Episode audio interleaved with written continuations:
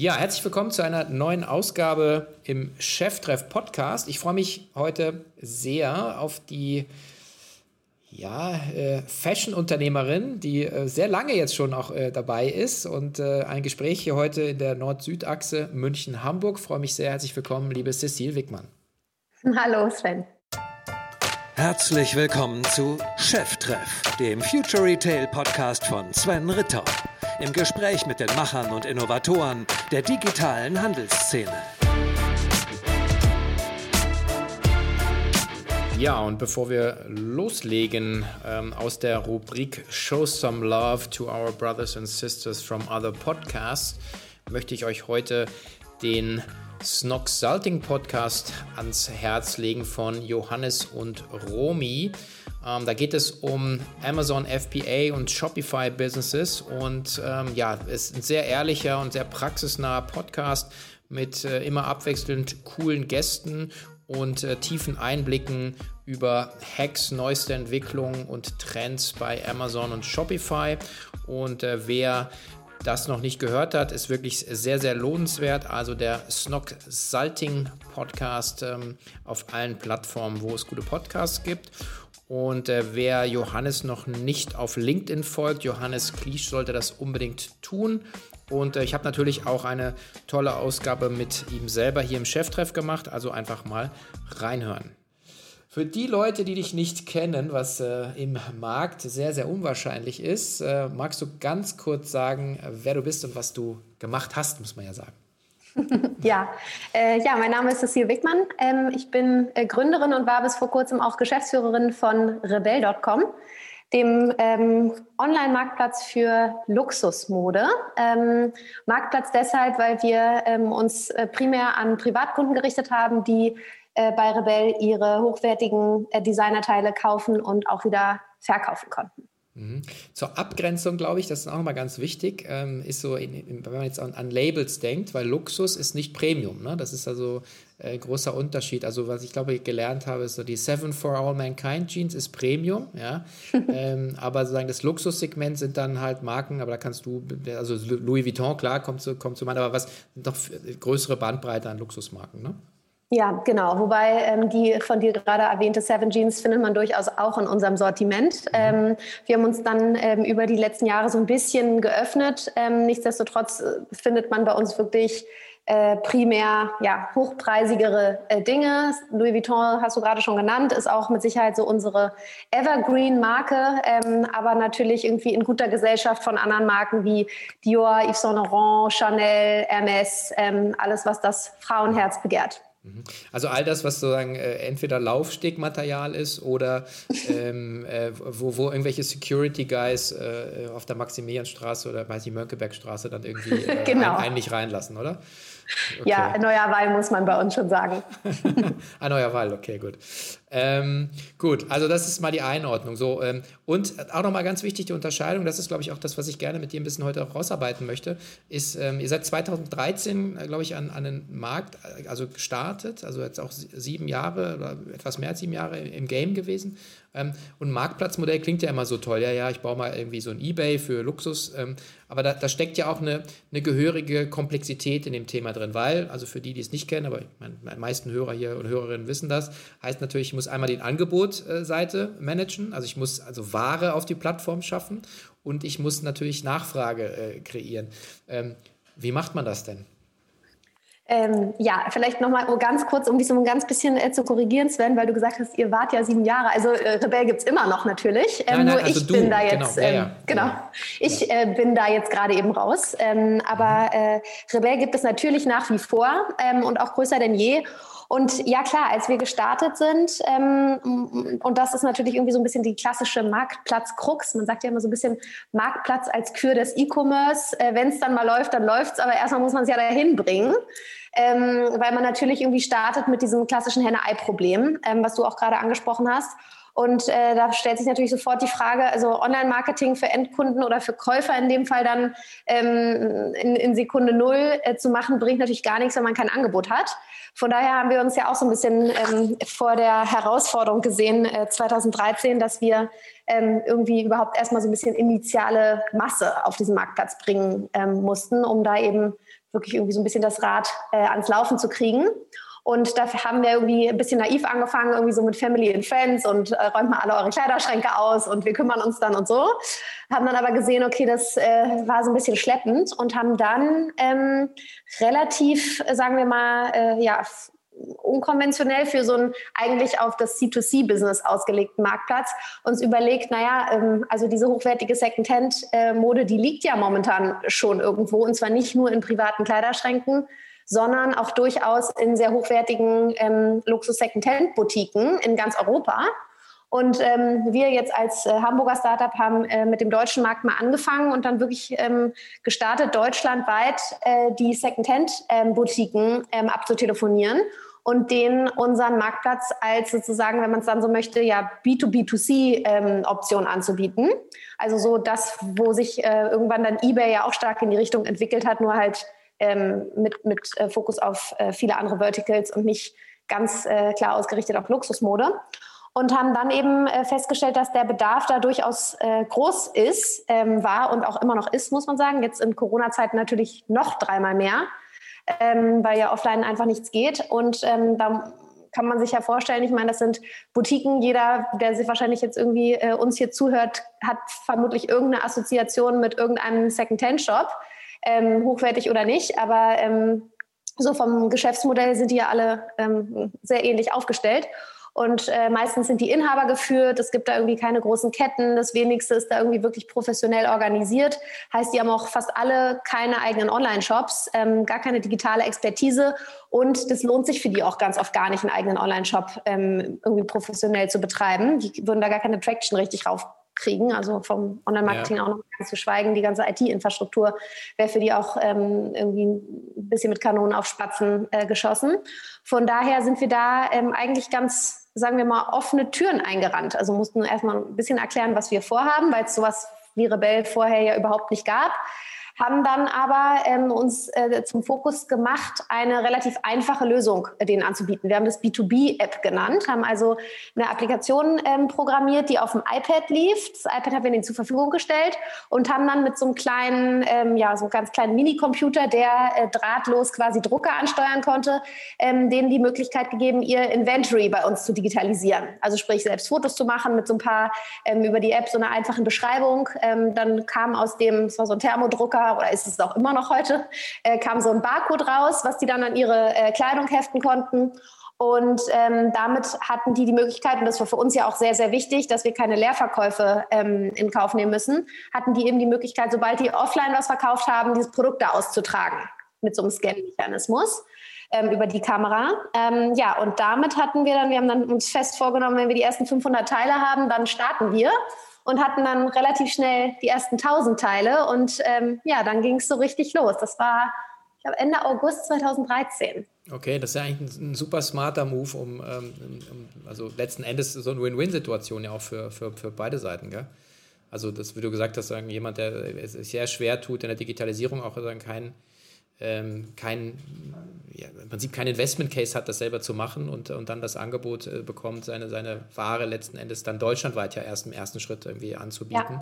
Ja, ähm, bleibt natürlich dann äh, eben das Thema bei dem, äh, gerade in dem Segment, also Luxus und Premium, ähm, natürlich auch immer der, der, der, ähm, der Echtheitsgarantie, ja, also ähm, wie habt ihr das am Anfang gelöst? Also ich weiß, ihr seid heute, also ich glaube, ihr habt so um die 100 Mitarbeiter, um auch mal eine Größenordnung mhm. zu geben, äh, wo ihr heute steht. Ähm, aber wie, wie, wie startet man damit, wenn man jetzt so 20 Shops deutschlandweit an, anbindet? Ähm, wie, wie, kommt ja, man da rein? Also ähm, ich meine, die Shops waren natürlich zu dem Zeitpunkt viel länger im Geschäft als wir. Ähm, nichtsdestotrotz unser Versprechen an den Kunden ähm, war und ist auch heute, dass äh, jedes Teil, was an den Endkonsumenten geschickt wird, geprüft wird auf seine Echtheit und den Zustand natürlich auch. Und ähm, das war damals, als wir gestartet haben, auch überhaupt nicht anders. Ähm, sprich, wir haben damals, egal ob die ähm, äh, Teile von Privatkunden oder von äh, gewerblichen Kunden ähm, online gestellt wurden, war der Prozess eigentlich immer derselbe, nämlich der, dass jedes Teil auch wirklich händisch, physisch von uns geprüft wurde. Sprich, ähm, ob jetzt gewerblicher Anbieter oder privat, jedes Teil wurde zuerst zu Rebell geschickt ins Headquarter und wird es auch bis heute, wird dort geprüft, neu verpackt und ähm, an den Käufer geschickt.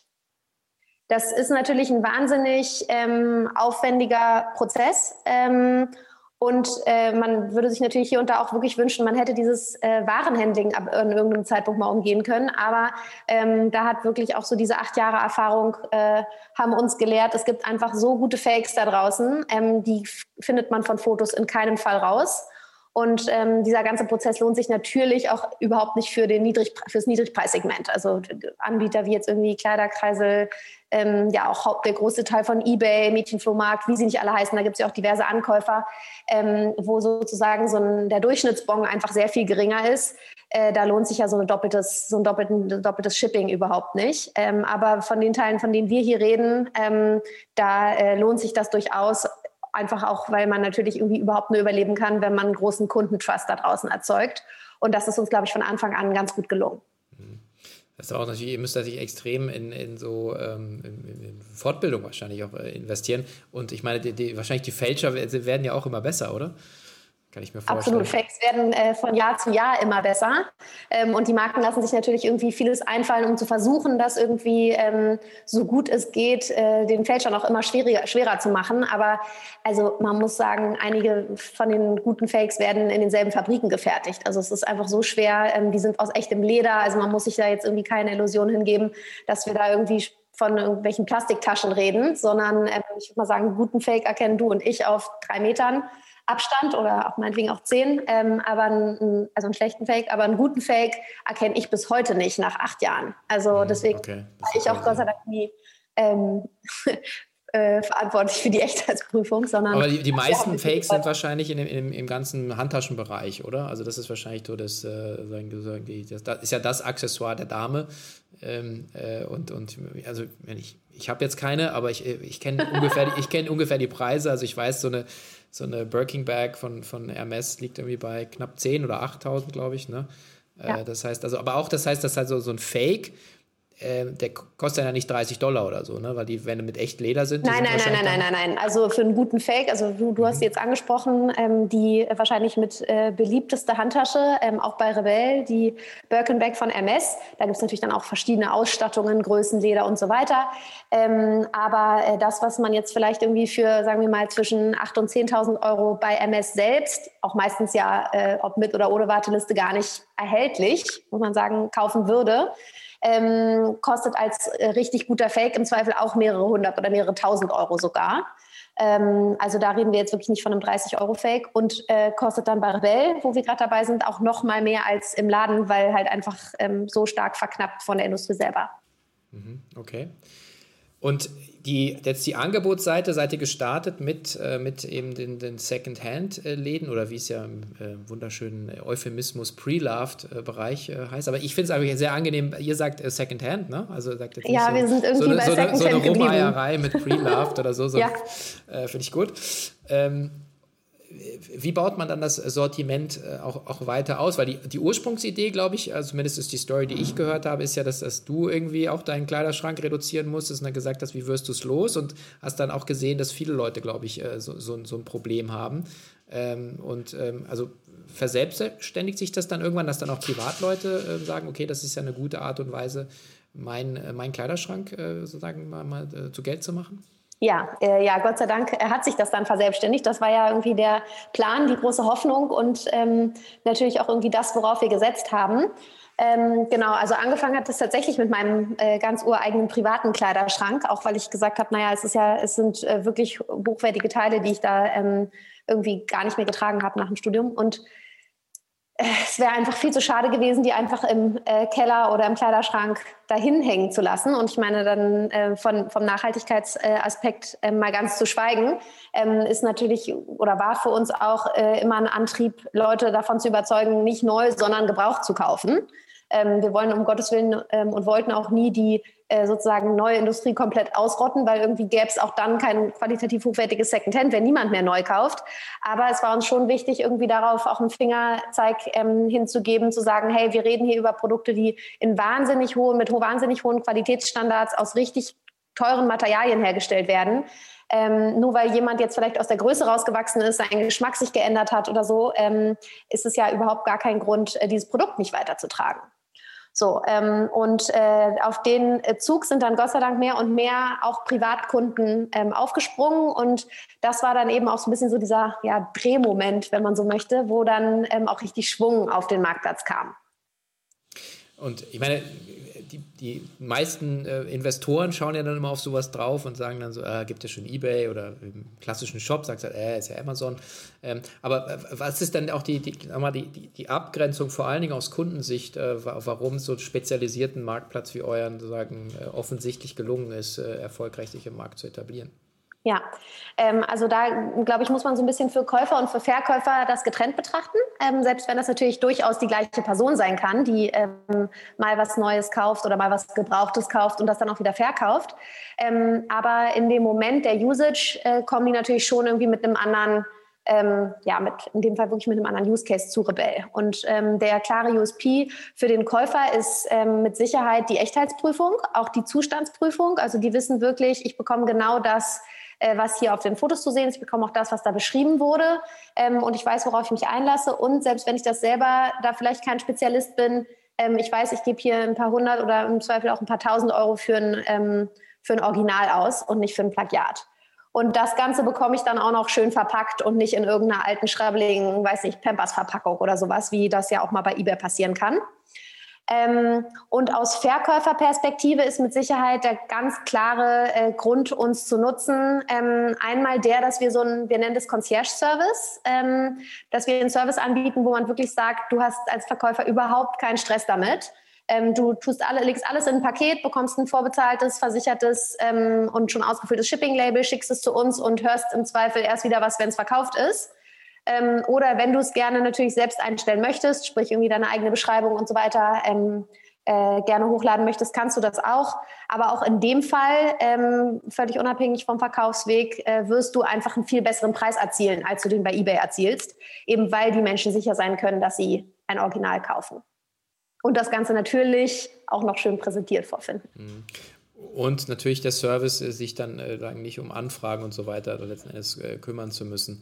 Äh, verstehe ich das richtig, dass ihr dann, also, also das Modell ist dann aber auch eher auf Kommissionsbasis das Ganze, oder? Mhm. Also dass man sagt, ihr kauft dann die Ware nicht an, sondern ihr nehmt es rein und dann wird es verkauft und für den Verkaufsfall wird's dann, wird dann halt der Verkaufserlös geteilt. Ne? Genau, also du hattest ja gerade so ein bisschen die Investorenperspektive angesprochen und das ist natürlich auch ein großer Charme, dass du wirklich so eine Art Asset-Light-Modell ähm, dahinter hast äh, als Marktplatz. Wir kaufen selber gar nichts, ähm, heißt das, was man vielleicht ein bisschen als Working Capital sehen würde, ist äh, die Arbeit, äh, die in dieser Wertschöpfungskette steckt, ähm, sprich das Handling mit den Produkten, aber uns gehört davon kein einziges Produkt. Ähm, die Sachen liegen zu großen Teilen äh, bei uns im Lager, sind auch über uns versichert, aber bleiben eben im Eigentum der Verkäufer. Okay, das heißt also dann doch Asset Light, aber halt äh, physische Produkte, ne? Also absolut. Äh, Und wie? Also das sozusagen echt ähm, in seiner Extremität würde ich sogar sagen, äh, weil ja. wir reden ja von Einzelteilen. Also physische Produkte im E-Commerce verbinden ja die meisten mit, ähm, ja, wenn wir jetzt im Fashion-Bereich bleiben wollen. Ich habe jetzt ein äh, roten Pullover ähm, und den habe ich halt im Zweifel in der Breite und in der Tiefe. Vielleicht habe ich den auch noch in drei anderen Farben. Vor allen Dingen habe ich den aber in Masse und auch noch in fünf verschiedenen Größen. Ähm, heißt, die Logistik dahinter ist natürlich eine ganz andere. Ähm, auch der äh, Marketing-Approach ist natürlich ein ganz anderer. So ein Produkt kann ich da ganz anders bewerben, habe da auch irgendwie ganz andere äh, KPIs dahinter, wenn ich weiß, ich äh, kann diesen Pullover 200 Mal verkaufen, als wenn ich weiß, ich kann diesen Pullover nur ein einziges Mal verkaufen. Ähm, und das äh, hat uns natürlich irgendwie auch ähm, gerade in der Anfangsphase über um so ein bisschen den Schlaf gebracht. Ja, ja. Ähm, aber jetzt würde ich sagen, äh, hat sich das nach oder auch schon seit einigen Jahren sehr gut eingeschwungen.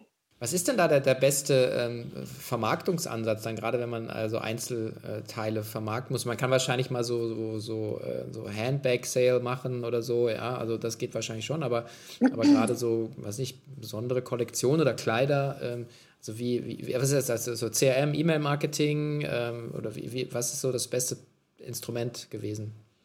Ähm, ja, also für uns ist äh, klar, CRM ist für uns ein super wichtiger Kanal, äh, immer schon gewesen und auch nach wie vor. Und ähm, da glaube ich, äh, wie bei so vielen, ähm, haben wir in den letzten Jahren wahnsinnig große äh, Schritte gemacht, auch bei ganzen Automation-Strecken. Aber da ist auch noch lange nicht aller Tage Abend. Ähm, und das Potenzial, äh, da liegt halt auch noch wirklich viel Potenzial vor uns. Ähm, ansonsten ähm, ist es auch so ein bisschen, wie du sagst, also man kann natürlich irgendwie Produktgruppen ganz gut zusammenfassen zu Themen, also sei es jetzt irgendwie Handbags oder sei es auch bestimmte Designer. Ähm, und dann kommt es natürlich sehr auf den Marketingkanal an, wo man was am besten bewirbt.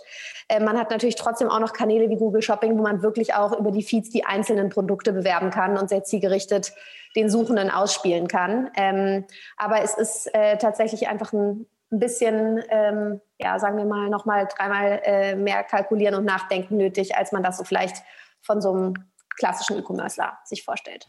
Ja, ja, und der Longtail wird dann ziemlich äh, ja. breit. Ja. ja, also wir haben, glaube ich, mittlerweile 3000 Marken im Sortiment. Ähm, okay. Und dann natürlich irgendwie das über äh, diverseste Kategorien, mhm. kann man sich ja vorstellen. Ja. Jetzt, äh, was mir auch noch gefallen hat, ist, äh, ist so ein Ansatz, den ihr dann mit ein bisschen so mit Celebrities äh, verfolgt habt. Das reitet ja auch so ein bisschen die Welle des Social Commerce oder eben sozusagen dieses Instagram-Shopping, also dieses ähm, Shop the Closet oder Shop the Closet habt ihr also gehabt, wo ihr mit, glaube ich, also mit, mit bekannteren Persönlichkeiten dann auch so ein bisschen eventgetriebener rangegangen seid, oder? Wann habt ihr damit angefangen? Mhm. Kannst du mal ein Beispiel ähm, nennen?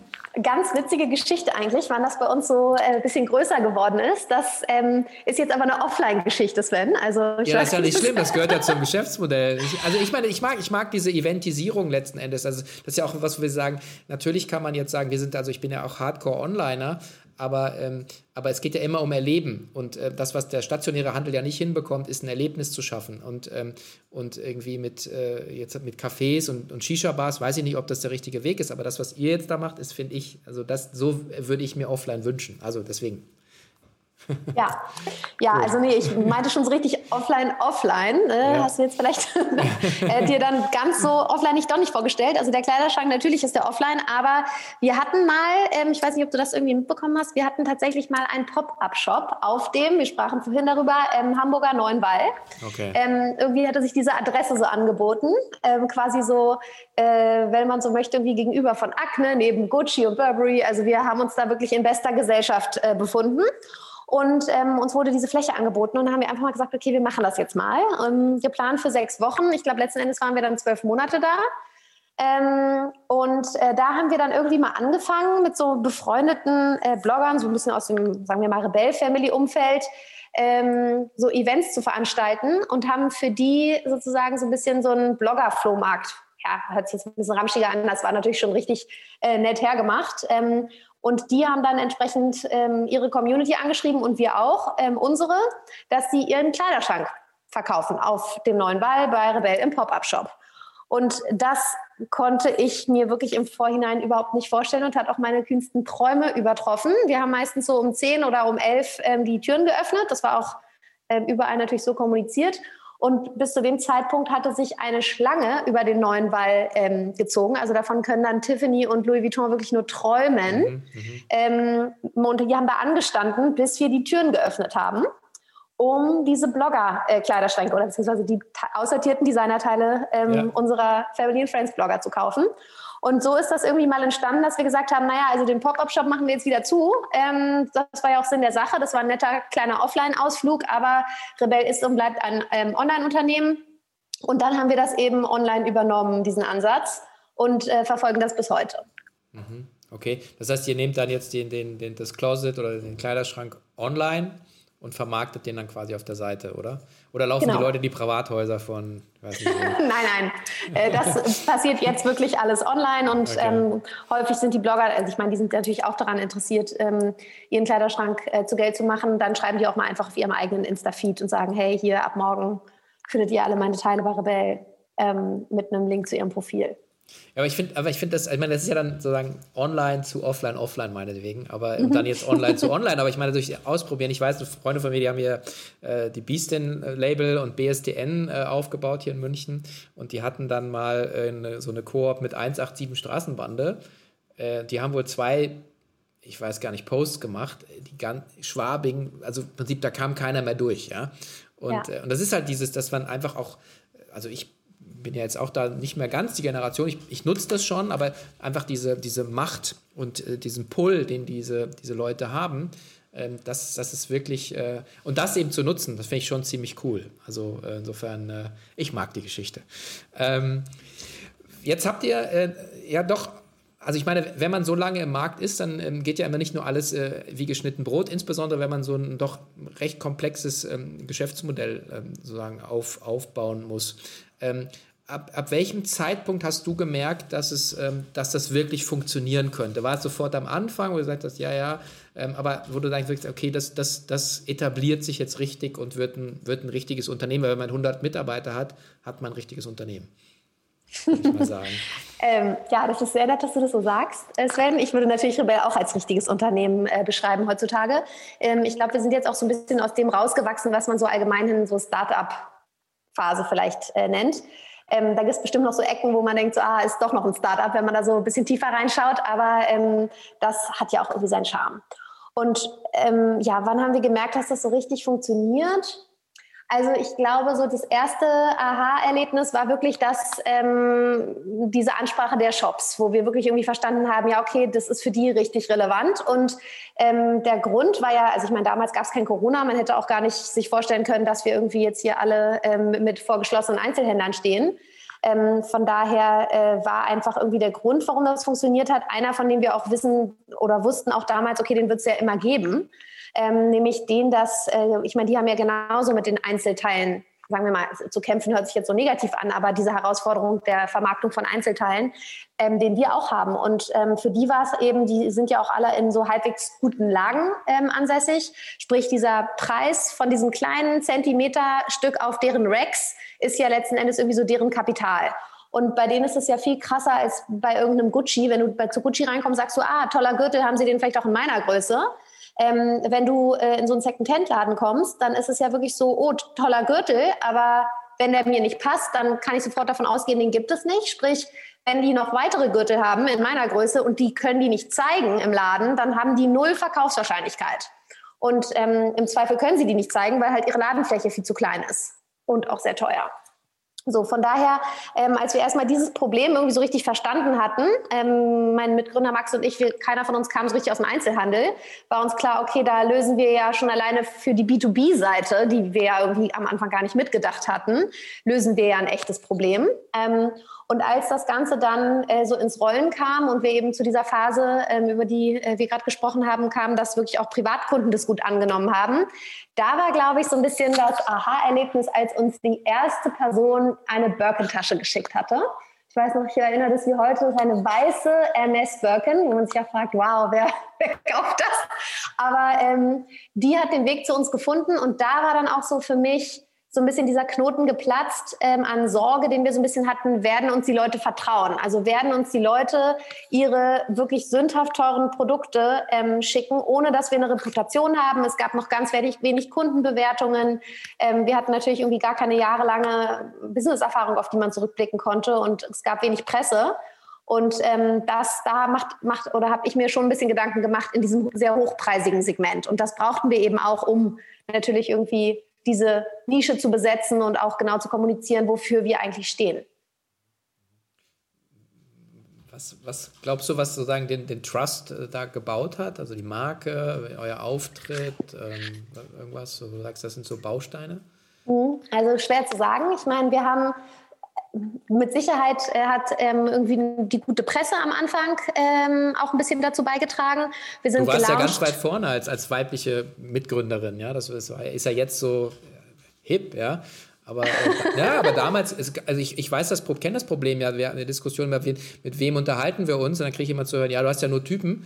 Er sagt so, ja, äh, damals, es gab auch nicht so viele, mit denen ich mich unterhalten konnte, um, um also E-Commerce-relevante Themen. Also insofern ist das schon eine der, der derjenigen, die da so ein bisschen die, sagen, dass das mehr geteilt hat, fand ich so. Also gut, aber. Ja, danke. ähm, ja, und kann ich natürlich auch nur jedem empfehlen, ähm, ja. den Weg einzuschlagen. Also ich muss sagen, ich hätte da kein Jahr, für mich waren es ja jetzt wirklich so fast ja, siebeneinhalb, acht Jahre. Ähm, ich hätte davon kein Jahr missen wollen. Und ähm, Genau, sorry, was hattest du noch zuletzt gefragt, Sven? Nee, was die Bausteine waren jetzt, äh, also, ähm, dass dann so eine weiße äh, Birkin bei euch landet, also ist natürlich so, jetzt schwierig, genau. aber einfach so, man hat ja so einen Hunch, wo man sagt, was, was, was, was, was schafft den Trust bei den Kunden, obwohl man ja. noch gar nicht keine Kundenbeziehung hat. Also genau, das, was ich sagen wollte, mit Sicherheit irgendwie die gute Presse. Wir sind damals mit einem Interview ähm, ähm, mit, mit, zusammen mit der Vogue online gegangen und ich meine, das ist ja schon mal ein sehr trustworthy Medium ähm, in unserer Branche. Also ich glaube, das ähm, hat uns schon ganz gut geholfen. Und dann haben eben auch andere ähm, hochkarätige Medien angefangen, über uns zu berichten. Und dann muss ich sagen, wir haben sehr viel Wert aufs Produkt und auf die IT gelegt. Ähm, ich glaube, wenn du dann so eine, sagen wir mal, bisschen wackelige Website mit einem verpixelten Logo hast, dann ähm, ja, ist das vermutlich nicht der richtige Auftritt, wenn du äh, Handtaschen für ähm, 10, 20 oder manchmal auch 80.000 Euro verkaufen möchtest. Ähm, von daher, ich glaube, das äh, war irgendwie ein, ein guter äh, Weg. Und dann, ja, vielleicht haben es dann auch einfach einige Kunden auch mal so ein bisschen ähm, sich rausgepickt, weil es irgendwie neu war und es ausprobiert haben. Ähm, und dann, ich meine, da wo eine Birkin liegt, liegen im Zweifel ja noch ein paar andere Schätze im Kleiderschrank. Und dann nahm das irgendwie richtig an Fahrt auf. Mhm. Die Leute, die dann was einschicken, sind das auch die, die dann auch wieder was kaufen?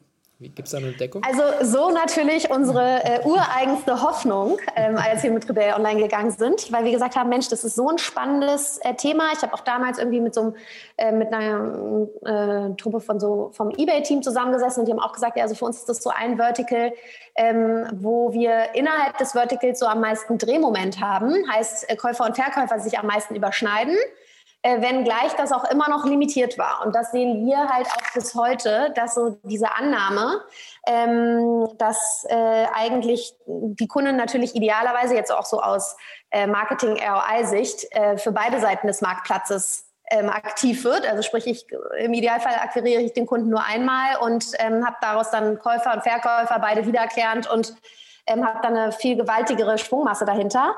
Ähm, das ist so, aber nicht so stark, wie man es meinen würde. Also ähm, wir haben wirklich, ich würde sagen, der Großteil unserer Kunden ist nach wie vor entweder Käufer oder Verkäufer. So die überlappende Menge wächst. Das ist super zu sehen. Ich ähm, habe auch ähm, irgendwie da nach wie vor Vertrauen drin, dass das auch so weitergeht in der Richtung. Ähm, aber man hat schon irgendwie auch noch die klassische Kundin, die sagt so, also für mich ist eigentlich Secondhand gar nichts. Ähm, damit hatten wir viel, viel mehr zu kämpfen, als wir gestartet sind, als wir das heute sehen. Ähm, ich würde sagen, mittlerweile ist ja Secondhand komplett weg aus dieser Schmuddelecke und es ist über, es ist schick, Secondhand zu kaufen. Es geht gar nicht mehr darum, dass man sagt, oh, du kannst dir nichts Neues leisten oder wie, sondern es ist nachhaltig und es ist cool und es ist individuell. Ähm, das war ja am Anfang auch nicht so. Und da hast du natürlich genau solche Leute wie jetzt ähm, beispielhaft die Verkäuferin der weißen MS-Tasche, ähm, ist im Zweifel nicht unmittelbar auch die Secondhand-Kundin auf Käuferseite gewesen. Mhm. Das heißt, die geht dann lieber in den Hermes-Laden und hat das Kauferlebnis und hat die 150-prozentige äh, Sicherheit, äh, die sie bei euch natürlich auch hat. Aber ähm, ja, gut, ich meine, in dem Segment geht es natürlich auch viel um, um Status, um, um, äh, um ja, äh, einfach das Privileg, sich zu kaufen, ja, dazu zu gehören. Ähm, äh, vielleicht nochmal eine Frage, wenn du jetzt zurückschaust, weil da würde ich auch gerne nochmal mit dir so sprechen als, als Unternehmerin. Ähm, würdest du nochmal einen Marktplatz machen? Hm. Mit dem Wissen, was du heute hast. Weil ich meine, ich kann für mich sagen, also die Naivität hat mir immer geholfen, den Sachen. Also rückschauend hätte ich sie nicht nochmal gemacht. Ähm, einfach. Na, aber es ist ja was anderes, wenn du mich fragst, würdest du es jetzt nochmal machen, ähm, mhm. so im Sinne von nach deiner Rebellerfahrung? Oder würdest du jetzt sozusagen, hättest du gewusst, dass auf dich zukommt, hättest du es dann gemacht? Okay, was ist die bessere Frage jetzt? Hm, naja, wenn du sagst, äh, sozusagen. Ähm, würdest du mit deinem Wissen heute, würdest hm? du, na, aber sag mal so, würdest du mit deinem Wissen heute ähm, nochmal einen Marktplatz machen? Ja, ja, dazu würde ich ganz klar Ja sagen. Äh, Im Idealfall einer mit etwas weniger Komplexität, vielleicht mit etwas Glück ohne Warenhandling und äh, idealerweise dann einhergehend damit einer, der nicht ganz so kleinteilig in Prozessen ist und vielleicht nicht ganz so kapitalintensiv. Ähm, aber ja, würde ich. Ähm, wenn du mir die andere Frage gestellt hättest, hättest du gewusst, was alles auf dich zukommt, hättest du es dann trotzdem gemacht? Hm, weiß nicht. Ich glaube, da hätte ich Nein gesagt. Mhm, ja, das ist, aber so geht es mir auch. Und es ist ein bisschen so die Gnade der Naivität, dass man dann auch also ja, nicht immer weiß, was für Berge man äh, besteigen muss. Äh, denkt man schon, der erste war, das war's. Und dann denkst du, oh, gibt es noch ein paar mehr. ja, ähm, das war ein kleines Hügelchen. Ja, genau. Ähm, vielleicht auch nochmal, wenn, wenn du jetzt dir 2013 so ein, zwei ähm, Tipps geben könntest, so Abkürzungen oder, ähm, also meine Fehler sind ja immer da, ähm, um daraus zu lernen und besser zu werden, so, aber ähm, so, ähm, hättest du was, was, ähm, was du dir gerne zurufen würdest, so dem, dem früheren Ich? Mhm. Mhm. Ja, ich glaube, ich hätte, ähm, ich habe, ich bin ein super entscheidungsfreudiger Mensch, aber ich habe mich, ähm, glaube ich, so im Laufe der Jahre mit so ein paar Entscheidungen trotzdem ein bisschen zu schwer getan oder ich habe die einfach zu langsam getroffen. Ähm, ein Thema bei uns war mit Sicherheit so die Internationalisierung. Also ähm, ich glaube, was richtig und was gut war, ist, dass wir super schnell entschieden haben zu internationalisieren und haben dann wirklich alle Hebel in Bewegung gesetzt und waren relativ schnell in für uns wichtigen EU-Märkten. Also das ähm, Dach, Italien, UK, Holland? Genau, also ich meine, wir, wir, wir verschicken in die ganze Welt. Ähm, wir nehmen Ware aus ganz Europa an, ähm, aber man hat natürlich so ein paar Fokusmärkte oder wir hatten ein paar Fokusmärkte, die wir nach und nach ausgerollt haben. Holland war so ein bisschen unser Blueprint-Markt und dann haben wir von da aus angefangen zu internationalisieren und heute sind so die Dachmärkte Italien, Holland ähm, und UK ist natürlich jetzt irgendwie ähm, nochmal eine neue Herausforderung, gerade so für die B2B-Anbieter äh, mit dazugekommen, aber ähm, waren und sind unsere wichtigsten Märkte. Ähm, die Frage war auch gar nicht, hätte ich ähm, mit dem Wissen internationalisiert? Ja, hätte ich, hätte ich so schnell gemacht, hätte ich auch. Aber ich glaube, das äh, How hätte ich ähm, ein bisschen anders gemacht. Also der initiale ähm, Step zur Internationalisierung in allen Märkten war, glaube ich, gut und richtig. Wir haben dann wirklich so lokal kleine Teams aufgebaut, ähm, haben dann ähm, uns auch auf Sourcing konzentriert im Sinne von ähm, nicht nur ähm, Individuals, sondern eben entsprechend auch das, was wir aus Deutschland quasi eigentlich eins zu eins kopiert haben, unsere Erfahrung, äh, die Second-Hand-Shops angebunden. Aber dann muss man sagen, dann wurde es echt ein bisschen schleppend. Also mit irgendwie PR-Agenturen in jedem Land und so weiter. Da baust du dir irgendwie eine Kostenstruktur auf, die brauchst du nicht.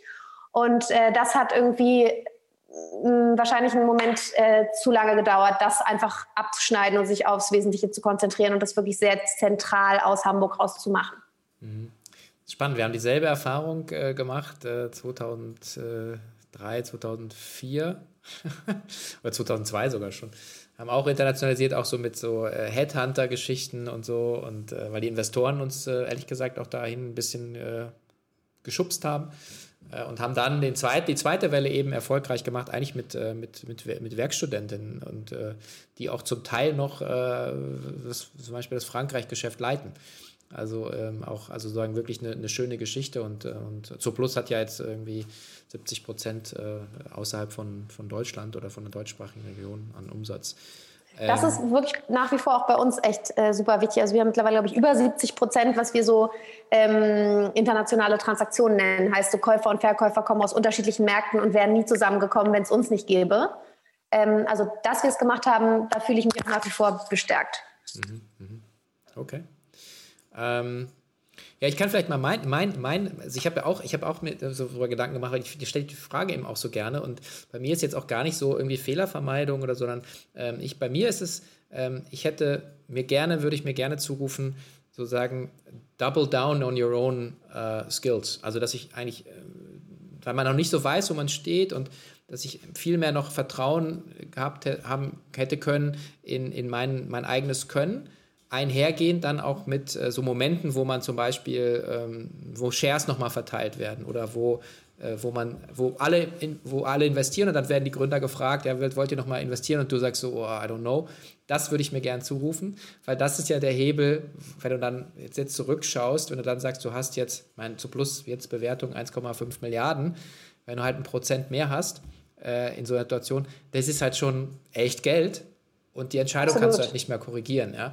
Das und ähm, das fand ich, also das wäre für mich so, ich sage so, einfach so sagen, nee, ich glaube an dich, ich weiß, Na gut, es Sven, aber das ist ja auch so ein bisschen wie, okay, wenn du jetzt, ähm, keine Ahnung, Westwing-Aktie ist ja so eine ganz schöne, äh, finde ich, aktuelle ähm, Entwicklung. Wenn du gewusst hättest, dass Corona kommt, dann hättest du. Also ich meine, das ist ja auch so nee, ein bisschen nee, nee, nee, nee, aber es geht ja darum, dass ich weiß, in, in bestimmten Entscheidungssituationen habe ich, ähm, hab ich gezögert, weil ich weil ich mich nicht einschätzen konnte, wie ist mein Wertbeitrag in den Firmen, die ich aufgebaut habe oder was ist meine tragende Rolle. Und jetzt mit der Erfahrung, die ich habe, ähm, ich, ich weiß, was ich kann, ich weiß, was ich nicht kann, aber äh, sagen dieses, also ich hatte einfach so ein bisschen Zweifel. Jetzt gar nicht so sehr, habe ich jetzt ein Prozent mehr, aber dass du manchmal so Situationen hast, wo du sagst, okay, also mein Bauch hat eigentlich gesagt ja, aber das war so ein bisschen noch so ein, so ein juniores Zögern, würde ich sagen. Mhm. das würde ich mir zu und gesagt, Also da, äh, da hätte ich mir auch gerne einfach vielleicht auch sowas wie ein so einen väterlichen Ratgeber, der eben nicht ein Investor ist, der einfach sagt so, hey Jungs oder Mädels, äh, ihr seid gut, macht das, ja, so das, das ist so ein bisschen das, und das versuche ich eben auch so ein bisschen weiterzugeben jetzt an, an junge mhm. Gründerinnen oder Gründer oder wenn die mich so fragen, ich challenge dann auch eher lieber und sage so, wie glaubt ihr dran, äh, was seht ihr selber, was nicht klappen könnte und so, aber dieses man muss ja nicht bis zur Blindheit gehen, aber einfach so ein bisschen so ein, mhm. so ein Urvertrauen. Ja, genau. Mhm. Das, das hätte mir das würde mir so einfallen. Also und wirklich geht nicht um, um noch mehr Knete zu haben, aber einfach so dieses ah, Damn, ja. Also oh, eigentlich. Oh, Mache ich schon irgendwie. Ja, ne? ja genau. Ja. Hm? ja, genau. Ja, verstehe ich. Gut, jetzt bist du, jetzt bist du selber an, an, so, einem, an so einem Punkt, ähm, du hast doch, glaube ich, im Handelsblatt auch schon ein Interview gegeben und gesagt, äh, du äh, sagen, trittst aus der operativen Verantwortung äh, raus. Der Max ist jetzt äh, CEO und hat, glaube ich, noch einen, einen Co. jetzt äh, da, dabei, ne? Also sagt er ist, ja, also, aber er ist sozusagen jetzt der, der, der alleine Geschäftsführer da, glaube ich jetzt. Ja. Ne? Mhm. Ähm, und ähm, du gehst nicht raus, weil du nicht mehr daran glaubst, sondern du einfach äh, auch ein bisschen andere Prioritäten gerade hast. Ne? Das ist so. Ja, das, ja, ja, total. Also das ist äh, das ist mir auch wichtig zu sagen. Also das hatte überhaupt nichts mehr damit zu tun oder es hatte gar nichts damit zu tun, dass ich nicht an Rebell äh, glaube oder auch an den Markt glaube. Das tue ich ähm, stärker denn je. Ich glaube ganz im Gegenteil, wir waren sehr früh damit und das ist ja nicht immer nur positiv. Es ist gut, dass man irgendwie so ein, ähm, sagen wir mal, dass wir den Markt für uns besetzt haben, aber ähm, es waren halt auch irgendwie turbulente und teilweise auch ein bisschen steinige Zeiten, wo es dann alles nicht ganz so schnell ging und auch die Marktentwicklung nicht ganz so schnell ging und wir auch investieren mussten, um irgendwie den Markt und auch unsere Zielgruppe erstmal so ein bisschen zu educaten und zu zeigen, hey, guck mal, Secondhand ist fresh und cool und jung und vor allen Dingen trustworthy. Ähm, und sowas, so ein, quasi so einen Markt mit zu schaffen, ist halt immer teurer und langwieriger.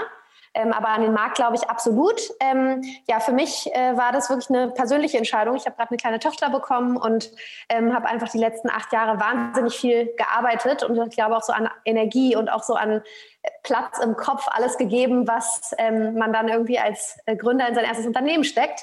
Und ähm, jetzt war für mich eben auch mal klar, dass äh, jetzt mal die Familie an erster Stelle kommt. Äh, zumindest mal für eine gewisse Zeit. Ich werde mich ganz bestimmt nicht für immer ähm, aus dem Gründer- und Startup- und Digitalleben zurückziehen. Aber ähm, für den Moment äh, ist es für mich einfach die absolut richtige Entscheidung. Mhm, mhm. Die Marktplatzinvestoren stehen eh schon Schlange nach dem Podcast hier wahrscheinlich. ähm, schätze ich mal. Ähm, ist ja auch völlig okay. Ich, ich, ich glaube ja auch an so, an so, äh, also gibt so Untersuchungen, die sagen, man, man hat so immer so, so Brüche oder so braucht so Wechsel alle fünf bis sieben Jahre. Es muss nicht immer sein, dass man einen Job wechselt, man kann auch oder die Firma, man kann auch innerhalb äh, wechseln. Was ich gerade spannend fand, einer meiner Lieblingsinterviews äh, mit Tim Ferriss und dem Daniel Eck, dem Gründer und CEO von Spotify, wie es so schön heißt. Der hat gesagt, er hätte acht, äh, als CEO acht verschiedene Jobs schon inne, inne gehabt in seiner Firma. Wenn, wenn du sagst, äh, wie viele unterschiedliche Phasen hast du gehabt während deiner Reise mit, mit Rebell? Puh, da fragst du mich was. Ähm, das müsste ich mit Sicherheit mir mal irgendwie so ein bisschen äh, analytisch mich auch selber äh, da challengen. Also am Anfang hast du ja sowieso eine ganz, also da ist dein Job einfach ein super Allrounder-Job. Ähm, und äh, da bist du einfach als Generalist total gefragt. Ich meine, da macht irgendwie, äh, am Anfang machst du alles selber, dann hast du vielleicht einen Partner, dann hast du ein kleines Team. Äh, trotzdem macht da irgendwie gefühlt am Anfang jeder alles. Ähm, zusätzlich hast du ja auch in der Aufbauphase Aufgaben, die es später gar nicht mehr unmittelbar zu verteilen gibt, weil es sie so in der Form gar nicht mehr gibt. Also es ist irgendwie alles erstmal von null aufbauen. Ich meine, es gab die Idee auf, von mir auf einer kleinen PowerPoint und mehr gab es damals ja gar nicht. Ähm, und das ist mit Sicherheit irgendwie eine ja, in sich zu betrachtende Phase. Ähm, und dann, ja, ich glaube, ähm, also meine Steckenpferde, ich habe am Anfang, ähm, mein, mein, Mitgründer Max hat ja ähm, super viel Erfahrung in dem ganzen Bereich so Logistik äh, mitgebracht. Das war auch für uns so der ausschlaggebende Punkt, das zusammenzumachen, weil total klar war, es wird ein logistikintensives Thema. Ähm, eigentlich die anderen Sachen habe ich am Anfang verantwortet. Äh, und dann, desto größer da so ein Unternehmen wird, desto mehr gibst du ja dann auch ab und kannst du die auch abgeben. Also ich habe dann irgendwann den ganzen Finance-Teil abgegeben, als wir uns äh, leisten konnten, einen CFO einzustellen. Und dann ähm, waren wir eigentlich mehr so ein Team von drei, wenn man so möchte. Mm, und meine absolute Steckenpferde waren eigentlich immer ähm, Marketing und Produkt. Ähm, und sind es auch bis heute. Und es ist irgendwie meine Leidenschaft. Ich fuchse mich da total gerne auch so richtig in produktrelevante äh, Tech-Themen rein und optimiere die Seite. Und ähm, auch auf der Marketingseite habe ich ähm, glaube ich, so ein ganz guten, ausgeglichenes Profil für mich selber äh, aufgebaut, was so ähm, sehr analytisch performancegetrieben ist. Anders geht es ja auch gar nicht in unserem Bereich, aber eben auch das Thema, eine Marke aufzubauen, äh, digital, die eben gerade in dem Bereich Luxus und dann auch noch ähm, so hochpreisig ähm, kommst du ohne eine wirklich stabile Marke, die für etwas steht, glaube ich, überhaupt nicht weiter. Ähm, und desto, ja, ich würde sagen, desto älter wir geworden sind, desto mehr ähm, habe ich das irgendwie so für mich auch gelernt, ähm, da mir Expertise aufzubauen. Und ich glaube, das sind dann gar nicht so in sich abgeschlossene Phasen, sondern später ist das so ein, so ein bisschen so ein nahtloser Übergang, würde ich sagen. Naja, und dann vielleicht noch so als letztes, ähm, und das äh, war eben auch so ein, so ein, Treiber, der mich so bewogen hat, ähm, jetzt rauszugehen. Ähm, ich habe, äh, so würde ich sagen, die letzten anderthalb Jahre ungefähr sehr stark daran gearbeitet, ähm, nicht mich selbst überflüssig zu machen, das nicht, weil dafür war ich ja viel zu gerne da, aber schon ähm, eine sehr stabile äh, Führungsriege da aufzubauen. Und dann ändert sich natürlich irgendwie so die Anforderungen an dich selbst äh, und dein Profil einfach noch mal viel stärker, weil es dann eben wirklich darum geht, die Leute, alles, was du vorher selber operativ gemacht hast, eigentlich irgendwie die Leute zu führen ähm, und denen als Sparringspartner zur Verfügung zu stehen ähm, und die machen zu lassen. Und äh, das ist mit Sicherheit ähm, ich bin auch oder war früher so ein bisschen ein Control-Freak. Ähm, war dann bestimmt auch nochmal irgendwie eine, ähm, ein starkes Learning. Ähm, aber wenn man das dann erstmal zulässt, dann finde ich, wird man ein ums andere Mal belohnt. Mhm. Okay. Super schöne Tour de Raison. Das ist auch einer der Gründe, warum wir gerne mit dir jetzt äh, in, im K5 TV Livestream ähm, mal so den einen oder anderen Blog äh, vorhaben, zusammen zu moderieren. Auch dein, deine Sicht auf den Markt, gerade auch als Marken- und Produktexpertin. Äh, und äh, vielleicht als kleiner Vorgucker, so das Thema ähm, Sustainability, Nachhaltigkeit, äh, was ja jetzt über die letzten ja, intensiven, wahrscheinlich zweieinhalb, drei Jahre ja äh, auch wirklich so an richtig an Fahrt gewonnen hat. Ich weiß, weil ein guter Freund von mir macht Climate Partners, der lange, lange gestruggelt hat und jetzt so Klimaneutralität äh, einfach ja auch en vogue ist, muss man sagen. Ähm, und das Thema nimmt ja auch richtig Fahrt auf. Ja? Ähm, was, was, siehst denn du da jetzt noch? Also jetzt losgelöst vielleicht auch mal von, von Rebell an, an, an Marktbewegungen. Ja? Weil wir haben auf der einen Seite das Fast-Fashion-Thema, ja? also immer schneller, immer, immer mehr Wegwerfklamotten. Und auf der anderen Seite genau den anderen Trend, äh, dieses äh, hochwertig äh, ja, Secondhand zu kaufen. Also vielleicht einfach nur mal eine kurze Einschätzung als Vorgucker auf K5 TV. Ja. Also äh, ehrlich gesagt, ich bin äh, ganz begeisterter ähm, aktuell ja Zuschauer in diesem ähm, Bereich, muss man sagen, und ähm, könnte mir super gut vorstellen, da vielleicht auch nochmal selber was zu machen, aber bin vor allen Dingen jetzt erstmal ähm, super begeistert, dass ich jetzt wirklich, man hat so das Gefühl, da ist jetzt so ein bisschen so ein Knoten geplatzt. Ähm, zumindest geht es mir so. Ich weiß nicht, ob du das bestätigen kannst. Ähm, du hast ja wirklich äh, ein großes Netzwerk auch in dem Bereich. Von daher, ich habe so wirklich das Gefühl, da das, das ist jetzt irgendwie, vielleicht war Corona so ein bisschen so ein Accelerator dafür. Ähm, aber da passiert einfach gerade wahnsinnig viel, auch im Modebereich. Ähm, da würde man natürlich immer sagen, und noch nicht genug und ähm, es muss alles noch irgendwie äh, nochmal von drei Seiten irgendwie neu gedacht werden. Das glaube ich auch. Trotzdem bin ich irgendwie äh, froh und dankbar, dass da jetzt wirklich irgendwie so gefühlt ein Stein ins Rollen kommt. Ähm, man darf immer nicht vergessen, die Modeindustrie ist eine der allerschmutzigsten der Welt. Und während wir hier einfach mal irgendwie zu H&M gehen und uns für, keine Ahnung, 5,99 Euro ein T-Shirt kaufen, macht sich, glaube ich, überhaupt leider Gottes äh, die wenigsten darüber Gedanken, was das überhaupt bedeutet, wie viel Wasserverbrauch, wie viel, was da überhaupt für Arbeitsbedingungen dahinter stehen und so weiter. Und ähm, jetzt äh, H&M, ich wollte da jetzt überhaupt gar kein äh, H&M-Bashing betreiben. Ganz im Gegenteil. Ich meine, die sind ja auch sehr bemüht, äh, da weiter, weiter irgendwie vorwärts zu denken ähm, und äh, da irgendwie alles auf grün zu drehen, was zumindest so im Rahmen von deren Geschäftsmodell mit deren Zielgruppe, die ja nun schon preissensibel ist, irgendwie funktioniert. Und das wird bestimmt in den nächsten Jahren ähm, auch nochmal äh, intensiver geschehen. Und äh, genauso handhaben es ja letzten Endes alle Großen. Ähm, ich glaube, Zalando macht das jetzt ganz schön vor, mit erstmal so einem äh, Schritt wirklich ähm, ihren Marktplatz so zu organisieren, dass es eben starke und klare Eintrittshürden gibt für deren Marken. Ähm, die sind natürlich nicht so hoch, wie man sich das wünschen würde. Können sie, glaube ich, auch nicht sein, weil es muss irgendwie ein einheitliches Konzept sein für alle Marken, wo sie dann auch miteinander wachsen können. Aber ich glaube, da werden wir einfach noch sehr, sehr, sehr viel sehen in den nächsten Jahren. Ich glaube, wir werden auch komplett neue Geschäftsmodelle sehen. Ähm, vielleicht so die abgefahrensten Sachen oder das, was man sich jetzt so in der Modebranche vielleicht ein bisschen als abgefahrenst vorstellt, was ja eigentlich immer ein physisches, haptisches Produkt äh, hatte am Ende der Wertschöpfungskette. Ähm, auch das äh, kann und wird bestimmt digital werden. Und so ein paar Games machen das ja schon vor und auch so ein paar Brand-Koops ähm, im Gaming. Ähm, und äh, das ist natürlich irgendwie wirklich, würde ich mal sagen, die allernachhaltigste Variante. Da braucht es keinen einzigen Tropfen Wasser, wenn man so möchte.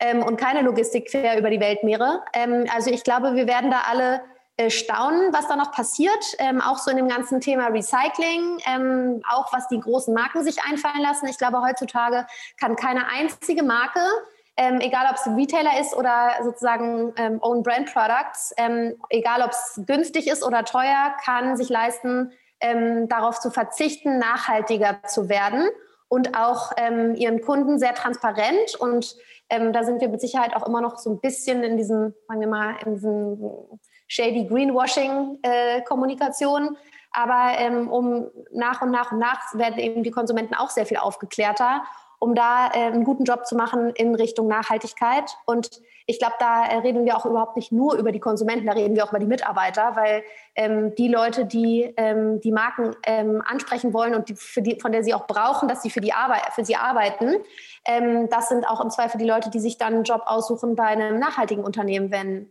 ähm, das unter, wenn äh, ein Unternehmen da eben nicht alles leistet, was es könnte. Mhm. Ja, wir hatten, äh, also ich glaube, im Vorfeld auch gesagt, dass so Clubhouse ja auch äh, sehr, also schauen, wie, wie, wie, lange das jetzt der Hype hält, aber, aber diese, die Gespräche, die da geführt werden, dreht sich viel um dieses Thema. Wir hatten auch einen Absolut. Talk mit, mit Tarek Müller von About You, der zwei Stunden ging und wo auch sehr schöne Beispiele genannt wurden, was, was man tun kann, auch sehr offen gesagt, was, was nach wie vor schwierig ist. Insofern äh, freue ich mich da auch über den, äh, den, unseren Dialog dann. Ähm, ich glaube, wann sind wir dran? Am 2. März, glaube ich. Ähm, Schau mal nach links, da wird, da, wird, da, wird, da wird genickt. Ja, ja gut, ich meine ganz ehrlich, also wir machen vier Wochen Programm. Ich bin, also manches weiß ich, manches äh, muss ich immer nachschauen. Nein, aber 2. März, 10 Uhr.